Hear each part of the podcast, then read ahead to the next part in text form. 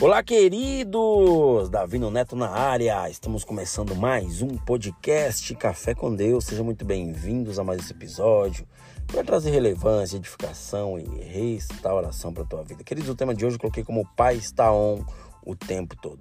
Deuteronômio 31:8 diz assim, ó: Não tenha medo nem desanime, pois o Senhor irá à frente e estará com você. Ele não vai falhar, nem vai te abandonar. Ou seja, queridos e queridas, a solidão não tem nada a ver com o fato de estarmos sozinhos. Não tem nada a ver, né? Por quê, Neto? Porque eu e você podemos estar cercado de pessoas e ainda ter a sensação de estarmos sozinhos. Né? Isso é um fato. Muitos, queridos, podem ser os motivos para o sentimento de solidão, né? Podemos ter nos isolado após uma decepção, nos sentir rejeitados, excluídos, estar lutando sozinhos por algo que cremos e parecer que ninguém nos entende ou se importa com a nossa causa. Isso acontece muito, né? Muitas vezes você pode estar na solidão também, porque por ter rompido um relacionamento e ficado sem companhia e por aí vai. Né? E você vai se entristecendo, mesmo estando cercado por pessoas, você se sente sozinho ou se sente sozinho. É, eu acredito que você já deva ter passado por isso. Se você passou por isso, me manda um direct, né?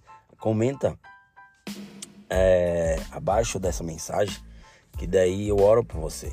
Né? Saiba, queridos e queridas, que é claro né, que estar cercado de pessoas que nos amam, nos apoiam e nos aceitam da forma como somos é maravilhoso, mas nem sempre será assim. Né? Eu falo para vocês que muitas vezes iremos nos sentir sozinhos. E será que estamos mesmo sozinhos? Essa é uma pergunta que eu faço para você. Você está se sentindo sozinho ou sozinha? Será que realmente você está sozinho ou sozinha? Com certeza não. Ô Renato, mas como assim? A palavra de Deus nos diz que Deus jamais nos abandona. Por isso, se você se sente sozinho ou sozinha, entenda que é apenas um sentimento. Não se entrega a esses pensamentos que muitas vezes levarão você a sentir pena de si mesmo. Decida acreditar no amor de Deus. Não decida acreditar é, em outras pessoas que muitas vezes vão te magoar. As pessoas são falhas, mas decida acreditar no amor de Deus. Por quê? Porque é uma prova né, que ele nos dá do amor dele e ele prova isso em sua palavra. O Pai, queridos e queridas, está on o tempo todo. Ele jamais te abandona.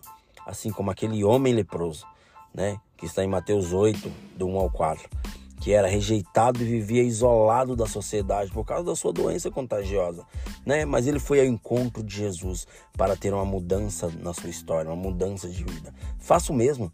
Vá ao encontro de Jesus quando você se sentir sozinho, quando você se sentir sozinha, vá para o teu secreto né? Clame ao Senhor. Se precisar chorar, chore na presença dele, né? Mas vá ao encontro de Jesus. Jesus muda toda e qualquer condição na tua vida. Ele vai aquecer o teu coração. Ele te ama e te entende como ninguém te entende. Né? Então não se sinta sozinho ou sozinha, porque Jesus está ao teu lado.